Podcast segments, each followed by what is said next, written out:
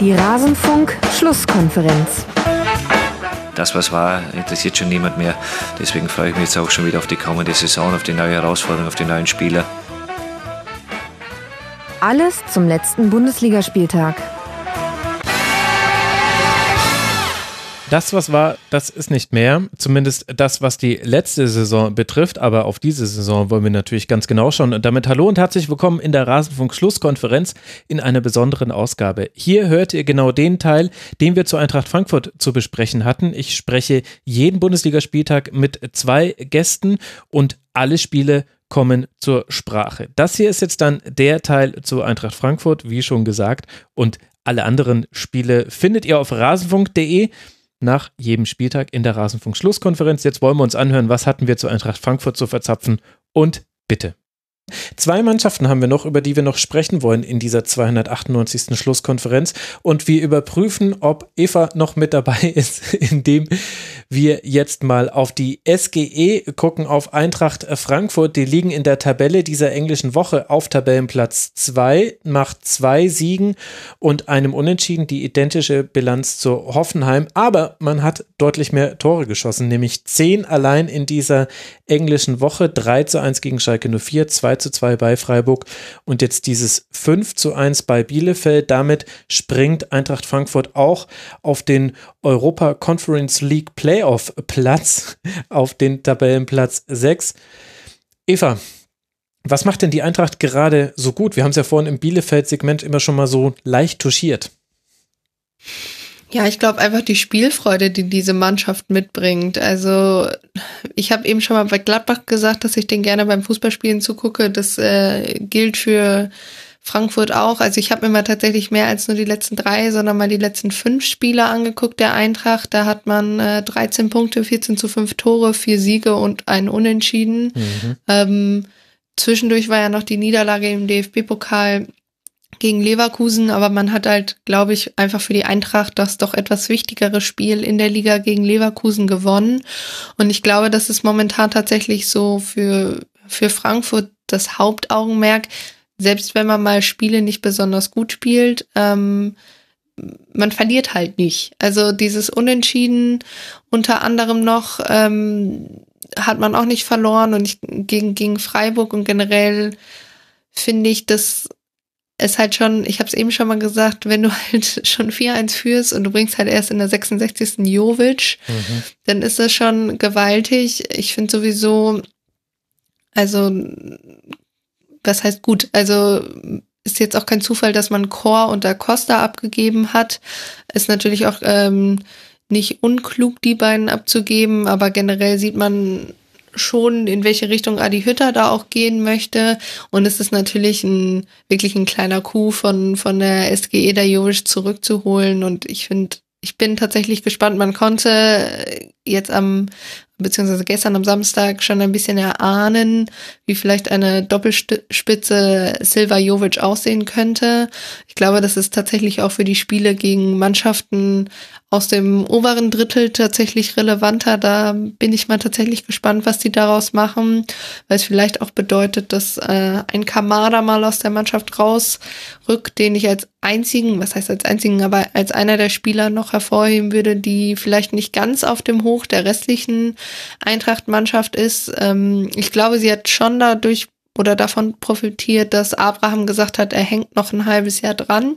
Mhm und dadurch ähm, der SGE natürlich auch genug Zeit gegeben hat, einen Nachfolger aufzubauen, dass man da wirklich nicht von heute auf morgen im Prinzip einen Nachfolger suchen muss. Und ich finde, das haben sie sehr, sehr gut eingearbeitet bekommen. Ich finde, dass diese ganze Mannschaft von tatsächlich von Spiel zu Spiel immer stabiler wirkt und einfach super spielfreudig ist. Also wir hatten das Spiel gegen Schalke, ähm, war offensiv auch wirklich gut anzugucken ab irgendeinem bestimmten Zeitpunkt. Natürlich ist es dann so, dass es, dass man dann schon ein bisschen auf äh, Jovic bauen muss, aber ich trotzdem finde, dass da auch einfach die, also klar fehlte Barkok jetzt in diesem Spiel, aber ich finde es zum Beispiel einer der Spieler, die mir unglaublich gut gefallen bei der Eintracht. Ähm, aber generell, also auch hinten Tuta, der, der da echt ein gutes Spiel macht, so der finde ich, super die Räume findet. Also der gute Pässe da auch irgendwie die Schnittstelle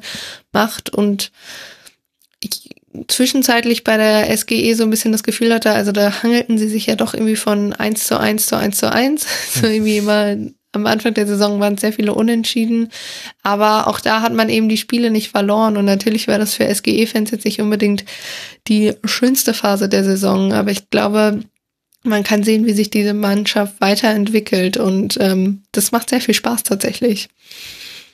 Ja, nach diesem 18. Bundesligaspieltag sind es nur noch drei Mannschaften, die bei nur zwei Niederlagen stehen. Der FC Bayern, der VfL aus Wolfsburg und eben Eintracht Frankfurt. Das spricht das indirekt mit an. Und Luis, die Nonchalance, mit der Luka Jovic so ein 5 zu 1 macht, klar, es war das 5 zu 1, aber Ballannahme, trockener Abschluss.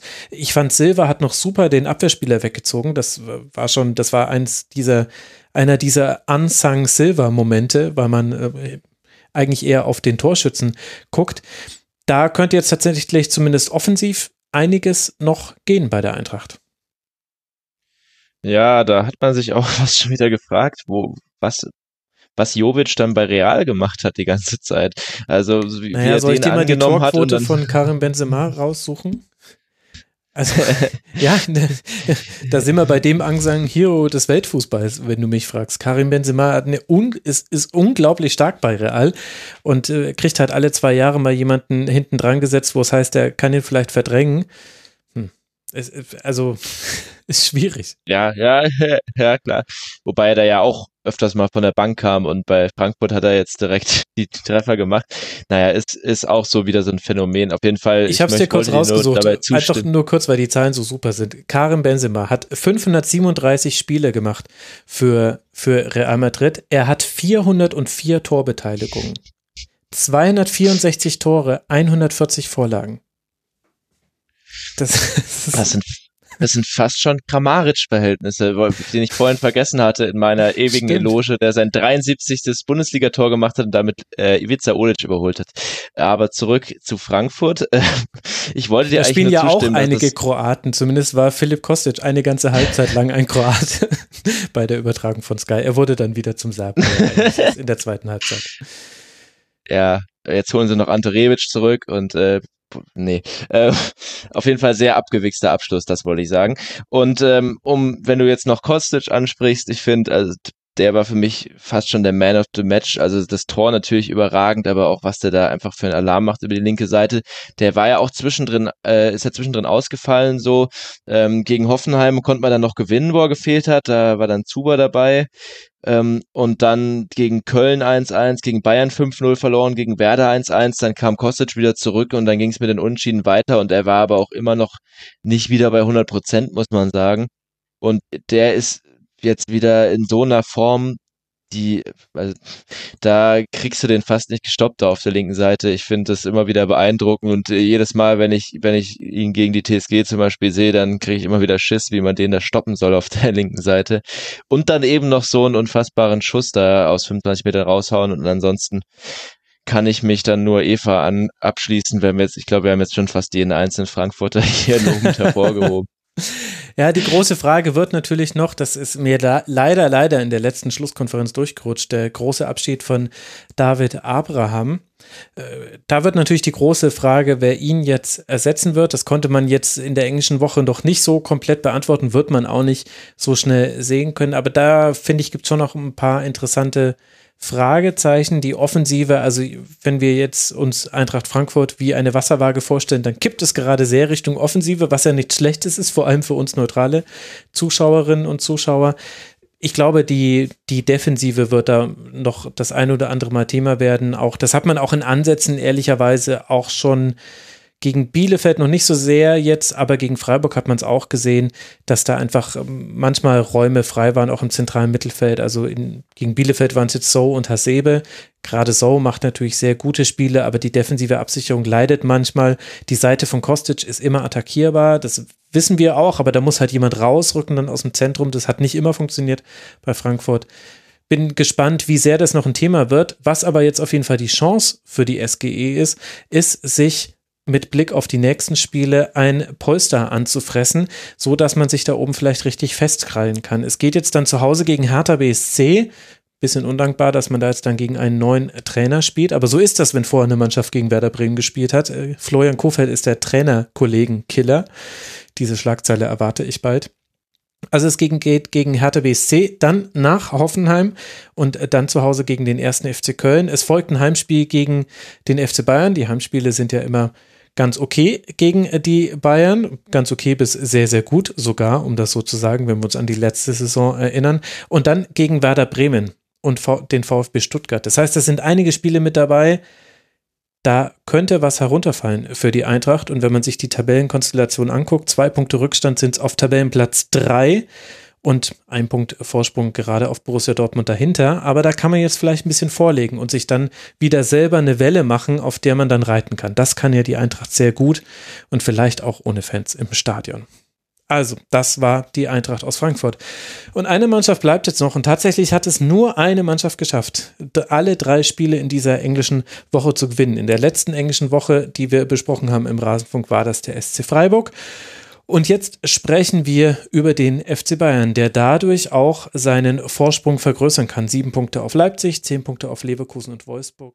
Und damit endet unser Teil zu Eintracht Frankfurt aus der dieswöchigen Rasenfunk-Schlusskonferenz. Wenn euch auch die anderen Spiele interessieren oder der Schwerpunkt, den wir reihum auf jeden Verein einmal legen in der Bundesliga-Saison, nein, sogar häufiger als einmal, dann könnt ihr gerne auf rasenfunk.de mal in die aktuellste Schlusskonferenz reinhören. Es gibt außerdem noch das zeitlose Tribünengespräch und immer wieder Kurzpässe im Rasenfunk findet also jeder etwas, der sich für Fußball interessiert und der Lust auf das Medium Podcast hat. Ich danke für eure Aufmerksamkeit, würde mich freuen, wenn ihr auch an anderer Stelle mal reinhört. Bis bald mal wieder hier im Rasenfunk. Macht's gut. Ciao.